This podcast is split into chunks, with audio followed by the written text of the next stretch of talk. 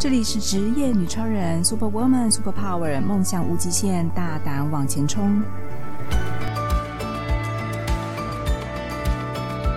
这里是职业女超人，Super Woman，Super Power，梦想无极限，大胆往前冲。我是主持人方糖，非常开心大家收听今天这一集的节目。今天是八月一号，我特别挑今天上架这一集呢，我想要跟大家聊一聊。我在过去这半年采访了将近二十位在职场以及创业的职业女超人们，那我有一些心得想要跟大家分享。在最近呢，我突然发现到我找到了职业女超人的原型女神 Barbie，没想到我这一集竟然想采访一位全世界小女孩的女神 Barbie，可惜她本尊当然不可能来到现场。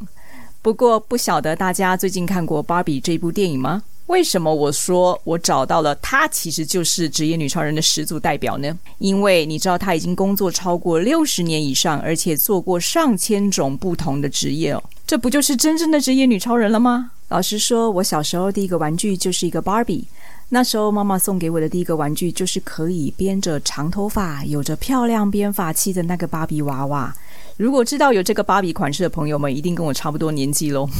不小心透露自己的年纪也真是非常不好意思。那时候其实我非常开心，我妈妈可以送给我这么漂亮的娃娃，而且那时候对于芭比的感觉，真的就是在电视广告当中，所有小女孩都会梦想得到的一个美丽玩偶。这个美丽的芭比娃娃，其实带给了无数的小女生，包含我自己，有一个非常非常大的梦想跟期待。想着有一天我们可以跟芭比一样有着漂亮的脸蛋跟身材，想着我们可以跟芭比一样有着那头美丽的长发，想着我们长大之后可以穿着跟芭比一样美丽的衣服。我相信在所有的小女孩的心目当中，都曾经有这样的梦想，想要成为像芭比一样完美的女人。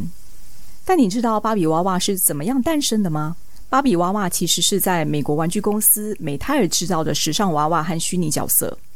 就像我们现在的虚拟偶像一样，人家六十年前就已经有元宇宙 AI 偶像的概念喽。所以芭比娃娃是在一九五九年在美国国际玩具展览会上面第一次曝光。这个娃娃的创造者呢，被认为是美国女商人 Rose，可能就是电影上的那位白发苍苍的老人。听说她的灵感是 Rose 跟她的女儿在瑞士旅行的时候，发现到一个德国的 Lily Doll 的成人娃娃。而且因为 Rose 呢，发现她的女儿非常喜欢玩纸娃娃，那时候很多小朋友的玩具娃娃其实都是小 baby 的形象，所以 Rose 很想要帮她的女儿做一个实体的成人女娃娃。刚好 Rose 的老公就是美泰尔的联合创办人，但当时连她的老公在内的所有公司合伙人没有一个人认同这件事情。一直到 Rose 呢，在找到工程师 Jack 的协助之下。自己设计了这个芭比娃娃，并以女儿芭芭拉的小名为玩偶起名叫芭比。这个玩偶其实是后来才转到美泰尔集团来制造，而且芭比从一九九五年到现在，已经有超过十亿件以上漂亮衣服在全世界的商店贩卖了。每年约有一百款芭比的新衣服推出来，现在芭比娃娃畅销全世界有一百五十多个国家。总销售量在六十年来超过十亿个，哦，真的是非常不可思议。所以，芭比娃娃是全世界玩具市场上面最畅销也卖最久的玩偶。所以，这就是为什么它对全世界女性有着这么重大深远的影响了。因为它陪着我们一起从小女孩到女人的一生，它都可以当我妈了。造就了芭比时代的封号。我们讲一点专业知识性的内容好了。在芭比这部电影当中呢，不知道大家对于那个 bling bling 闪亮到爆的粉红 party 这样有没有印象呢？其实这个剧情常有几个从美国发生的女性主义的背景故事在里面。芭比她诞生在二十世纪的六零年代，这个刚好是女权主义运动兴起的关键。在以前过去的历史当中呢，美国女性追求平权的历程可以分为三大阶段。第一个阶段是在一八五零年到一九四五年的女权主义者提倡女性可以参与政治活动，香奈儿就是在这个阶段兴起的女性独立的典型。在第二个阶段是一九六零年到一九九零年，它是女性颂扬经济独立和职业发展的阶段。而第三个阶段是女权主义展现个人风格跟多元文化认同的阶段，以及二零一二年崛起的第四波阶段是专注推翻性别规范。在这几个议题当中呢，其实有点严肃。但呢，我们能够知道，在芭比的身上，我们看到了这六十年来全世界的女性是如何从被物化的角色开始复苏到觉醒，到如今成就男女平权的境地有多么不容易。其实就像电影上所演出的内容一样，当那一位由梅丽卡·佛瑞娜所饰演的女配角，当她还是小女孩的时候呢，她曾经有这么多的梦想。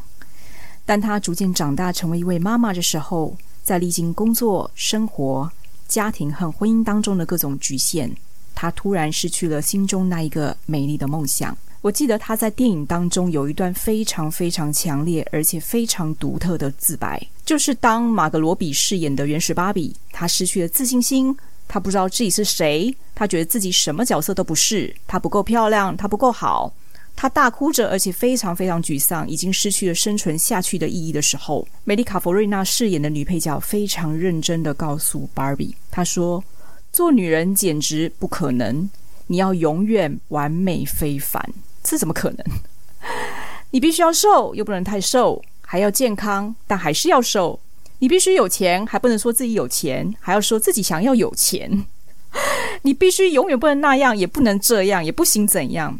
所有一切好像都是你的错，巴拉巴拉巴拉，他讲了一大段，大家听了都非常震惊。当女人真的很难，我觉得这一段非常长的台词，其实我没有办法记得非常清楚，但是这几句话真的让人印象非常深刻。在我们的现实生活当中，是否的确也有这么多人不断不断的在提醒我们，身为一位女性，我们不能这样，不可以那样。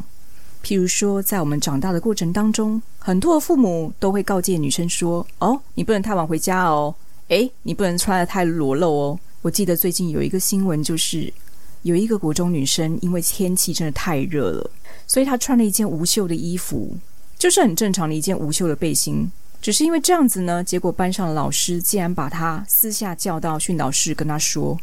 你不能穿这么裸露，这样会引起其他男生会有不良的想法。”这个小女生在心中呢，其实本来对于穿着这件无袖的背心没有太大的感觉，她只是觉得天气很热，很想要舒服一点的穿着。但是老师这样说之后呢，她内心感到非常的自卑跟愧疚。她问她妈妈：“是不是因为我穿了这样的衣服，才会让别人对我不好？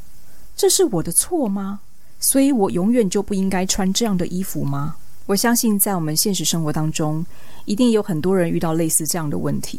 当我们在青少年时期，老师跟我们说，我们不该浪费时间在荒废学习的事情上。当你步入社会，在职场当中，你的主管会告诉你，你不应该那样做，不应该这样做。你的想法我没有办法接受，所以你不要做。当你创业之后呢，更多人会告诉你，这个东西没有人做过，所以不会成功。你这个想法实在太不可靠了，建议你不要浪费钱跟时间。太多人去评论跟定义你该不该做什么事，你要怎么做。或者说你是什么样子的人，你应该做什么样的事情，可是却没有人可能主动问你说，你想要成为什么样的人，你想要怎么做，你要做什么？我相信有很多听众，甚至非常多人在结婚之前，可能就会有父母或长辈问你说：“啊，你什么时候结婚啊？什么时候交男朋友啊？”当你真的结婚了之后，又有人开始问你：“啊，你什么时候要生小孩啊？什么时候要备孕啊？什么时候要买房子啊？或者你要生几个啊？要住哪里呀？”甚至当你真的成为一位妈妈的时候，越来越多人开始要求你说：“身为一个妈妈，你应该好好照顾小孩啊，不能忙于工作啊。”然后有些长辈会说：“啊，你身为妈妈，你应该要以家庭为重啊，所以你尽量不要有自己的吃喝玩乐啊，不要浪费时间在打扮自己呀，不要浪费钱在自己身上啊，你应该好好照顾小孩啊，因为家庭是你的全部。”我们每天在网络上接触太多太多这样的讯息。这样一个条件跟框架，在全世界所有女性身上存在多久了？在我这二十多年的职场经验当中，以及我曾经参与两岸三地非常多的女创团体，加上我在这半年采访在台湾的许多职业女性，我发现，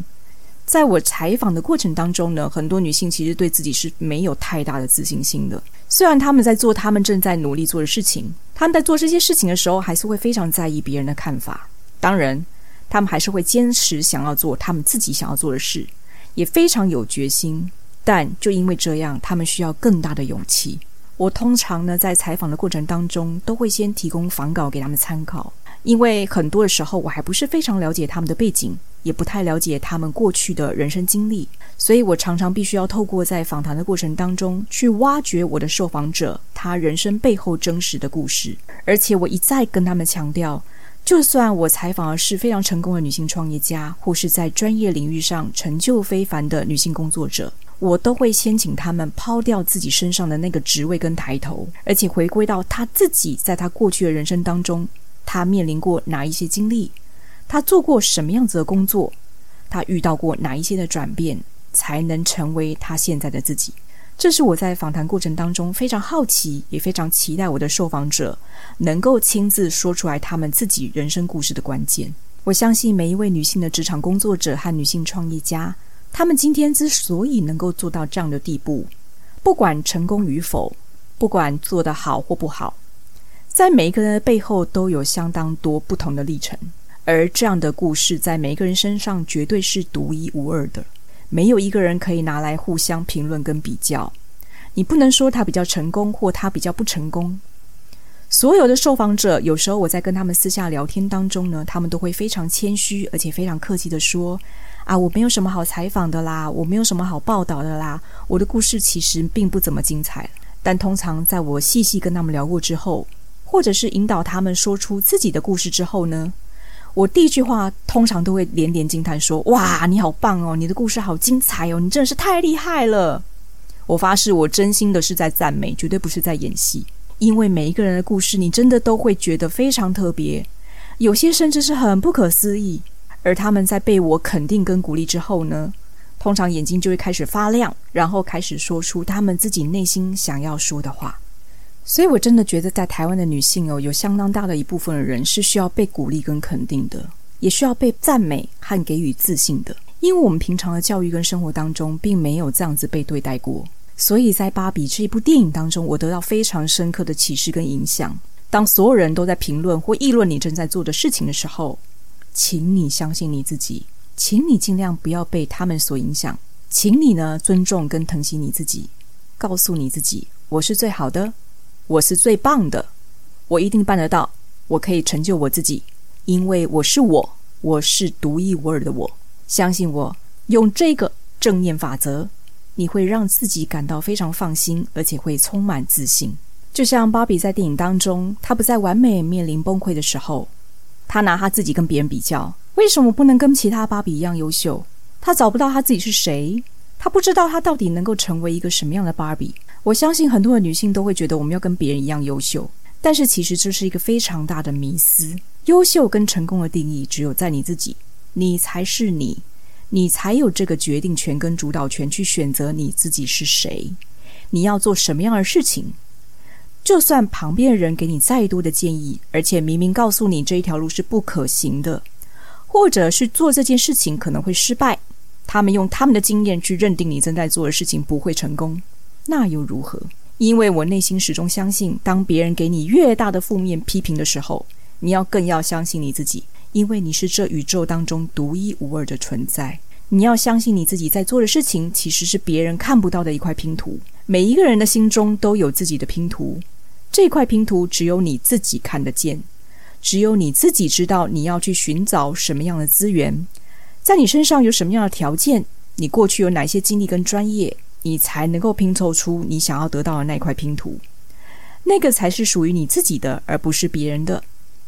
所以，别人的评论和建议，决定权都在你要不要接受或改变，而不是由他人来为你决定。如果电影中的芭比被肯的男性主义思维给捆绑，他不愿意接受改变，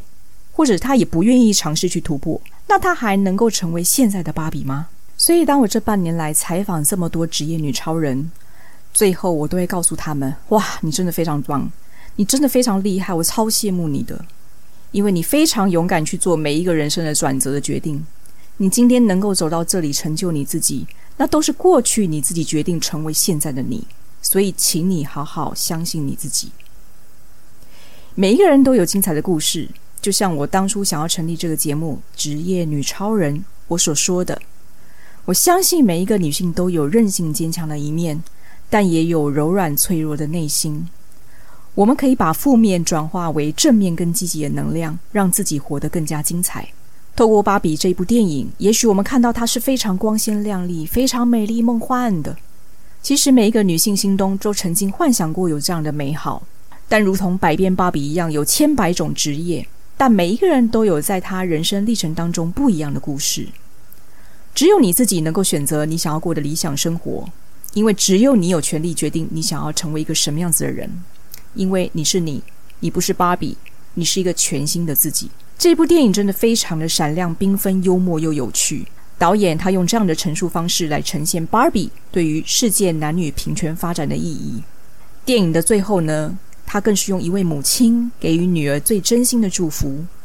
其实芭比娃娃就是每一位母亲对宝贝女儿最单纯的爱。芭比其实就是全世界所有母亲最真挚的礼物。最后呢，马格罗比的这个原始芭比甚至去看了妇产科，她其实隐含的一个预示就是她成为了一个真正的女人。真的非常感动，希望大家在看完《芭比》这部电影，能更有勇气面对自己，也面对未知的改变和未来。祝福大家都能够成为自己心目中最棒的芭比。如果你有特别的职业经历，或是你有各种不同的人生冒险故事，职业女超人真的非常欢迎你，能够推荐你自己，把你的故事说出来跟大家分享哦。如果你也想说说你在职场上的各种神奇经历，或是你有令人惊叹不已的人生冒险故事。职业女超人邀请您来与我们一起分享，欢迎踊跃报名接受我们的采访，陪我们喝杯咖啡聊一聊哦。